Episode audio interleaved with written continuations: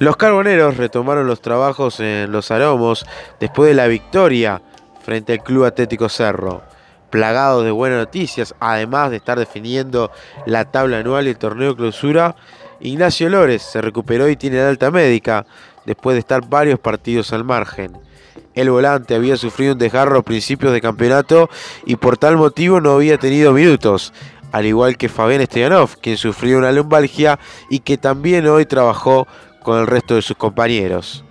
Además, entre todas las buenas noticias que ha tenido el equipo en las últimas horas, hay que resaltar que el cebolla Cristian Rodríguez y Walter Organo no sufrieron molestias a nivel muscular después de justamente llegar al partido con Cerro comprometidos en este aspecto. El cebolla con una contractura en la zona del solio y Walter Organo con una contractura en zona de posteriores. Ambos jugadores hoy también estuvieron bajo las órdenes del profe italiano y de Diego López con total normalidad.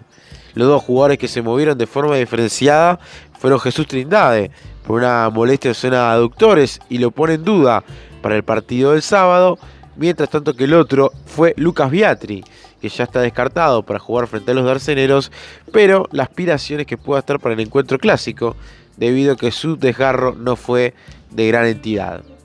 Sumate vos también a los precios incomparables del clon. Maní pelado tostado Don Frutero con o sin sal, un kilo, 139 pesos. Galletas marca Renata de 360 gramos en varios sabores, 33 pesos. Snack palitos bubi de jamón o queso, 500 gramos, 69 pesos. Miles de productos a precios increíbles los encontrás únicamente en las 22 sucursales del clon. Peñarol estará trabajando este viernes para definir lo que va a ser el equipo frente a River. En principio, el entrenador no tocaría los 11.